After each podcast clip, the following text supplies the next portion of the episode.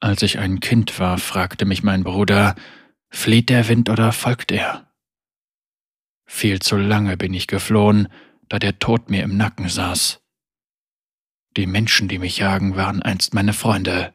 Heute halten sie mich für einen Mörder und ziehen ihre Klingen. Einer nach dem anderen finden sie mich.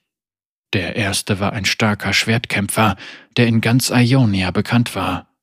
Als wir noch jung waren, entzweite er mit einem einzigen Schwung seiner Klinge einen Baum. Doch den Wind konnte er nicht spalten. Die zweite war eine schnelle und anmutige Kriegerin. Flink und raffiniert überholte sie selbst die gerissenen Füchse in den Wäldern. Doch den Wind konnte sie nicht einholen. Der dritte war ein Mann voller Mitgefühl. Er lehrte mich Geduld, als ich noch ein hochmütiges Kind war. Er führte mich. Er war mein Freund. Er war mein Bruder. Wie lange kann ich noch weitermachen? Selbst der stärkste Wind flaut irgendwann ab. Doch bis es soweit ist, werde ich nicht mehr fliehen. Ich werde der Wahrheit folgen.